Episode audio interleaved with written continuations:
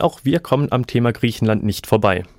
Bei uns kommen heute nicht die Politiker zu Wort, sondern ein in Deutschland lebender griechischer Student. Es ist Themis Theodoris.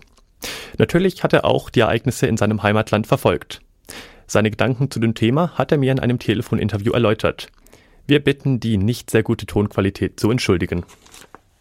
Vermutlich haben dich in den vergangenen Wochen und Tagen viele nach deiner Meinung gefragt. Wie siehst du persönlich die Maßnahmen, die die EU von Griechenland fordert? Ich finde die Maßnahmen von der EU teilweise in Ordnung, zum Teil ähm, aber auch nicht gerecht gegenüber dem griechischen Volk. Also zum Beispiel diese Sparmaßnahmen finde ich überhaupt nicht gut, da sie äh, zum Beispiel die Kaufkraft schwächen und Sparen bringt in einem Land nichts, das zum Beispiel 30 Prozent der Wirtschaft verloren hat.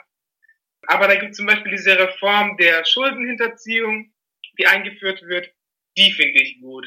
Gibt es in deiner Familie Personen, die direkt von den Maßnahmen wie zum Beispiel Rentenkürzungen betroffen sind? Ja, leider sind äh, fast alle meine engen Verwandten und guten Freunde von der Krise betroffen. Also unter anderem meine Großeltern von der Rentenkürzung.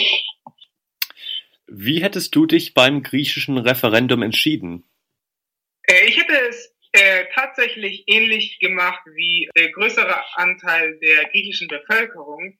Ich hätte mit Orchi ge äh, gestimmt, also ein Ja zu Europa, der Europäischen Gemeinschaft, und ein Nein zu den Sparauflagen der EU. Wäre deiner Meinung nach der Grexit die bessere Lösung gewesen? Oder siehst du die Zukunft deines Heimatlandes als Mitglied der EU optimistisch? Also meiner Meinung nach wäre ein Brexit für die gesamte Eurozone eine Katastrophe. Also es würde den griechischen Volk schaden, noch mehr als es jetzt schadet, weil es sind jetzt schon Millionen Menschen verarmt und begehen Selbstmord, weil sie nicht weiter wissen. Und wie wäre es dann, wenn zum Beispiel gar keine Unterstützung mehr kommt? Deshalb finde ich, ein Brexit wäre halt keine gute Alternative. Zumal ich denke, wenn Griechenland aus dem Euro geht oder vertrieben wird, um es mal drastisch auszudrücken, dann ähm, würde es nicht lang dauern, bis Spanien oder Portugal aus dem Euro gehen. Und wo bleibt dann das Gemeinschaftsgefühl von Europa?